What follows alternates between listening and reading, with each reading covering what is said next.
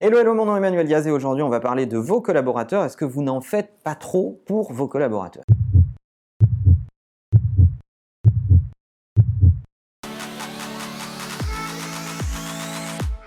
Alors on voit de plus en plus d'entreprises annoncer des programmes de bien-être au travail et vous allez me dire pourquoi trouver ça inquiétant? Évidemment, j'ai pas perdu la tête. On a tous envie que nos collaborateurs s'épanouissent au boulot, soient bien, soient bien dans leur pompe, qu'ils se sentent bien dans leur boulot. Ça, c'est évident. Maintenant, la question que ça soulève, c'est pourquoi nos collaborateurs souffrent-ils au travail finalement Et est-ce que c'est pas ça la vraie question? Et ça me fait penser à une déclaration de notre cher président Chirac qui disait Notre maison brûle et on regarde ailleurs.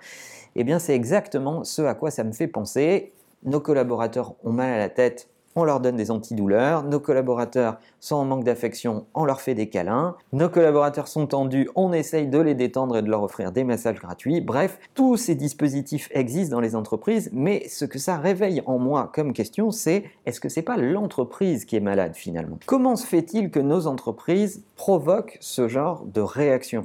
Comment se fait-il que finalement, lorsqu'on réunit des gens autour d'un travail, ça provoque ces mal-être et ces difficultés-là chez les collaborateurs et la nécessité de les gérer. Est-ce qu'il ne faut pas revenir à la source de ces problèmes? Et pour moi, la source de ces problèmes, elle est dans le modèle d'entreprise. Dans la majorité des cas, on voit des modèles organisationnels qui datent de plusieurs dizaines d'années. On voit un manque d'agilité dans les organisations, un manque de simplicité dans les process. On voit des relations entre les gens parfois guindées qui n'ont plus aucun rapport avec l'époque dans laquelle on vit. On voit des collaborateurs qui travaillent avec des outils catastrophiques, des outils d'une autre époque. Bref, on voit des organisations, des entreprises qui sont malades et qui finissent par perméabilité rendre leurs collaborateurs eux-mêmes malades et souffrants. Et si on veut à un moment donné régler ce genre de choses, il vaut mieux, à mon sens, s'attaquer à la source du problème qui est quel est le modèle d'entreprise dans lequel on a envie de travailler? Quels outils euh, on a envie de mobiliser pour rendre nos collaborateurs performants et heureux de les utiliser? Quel modèle relationnel et managérial on emploie pour essayer de motiver les gens?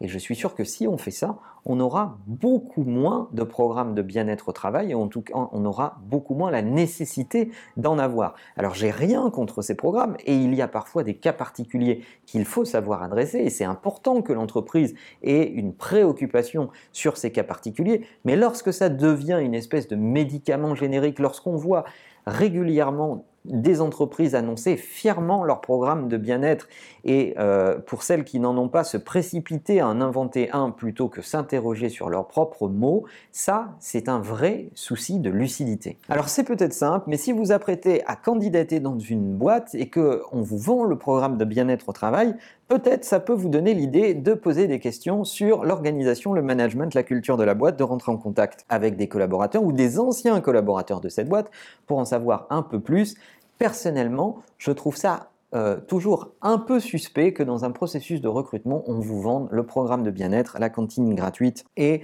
les messages offerts le jeudi. C'est bien qu'il doit y avoir un petit problème quelque part. Alors, je ne sais pas si vous avez déjà croisé la route de boîte qui était euh, plutôt dans ce cas de figure. Racontez-nous vos expériences euh, dans ce type de boîte.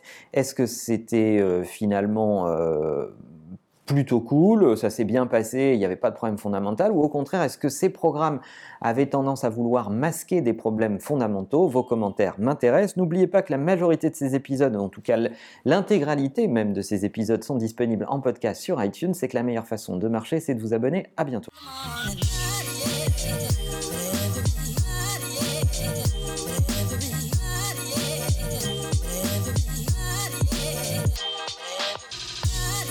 Yeah.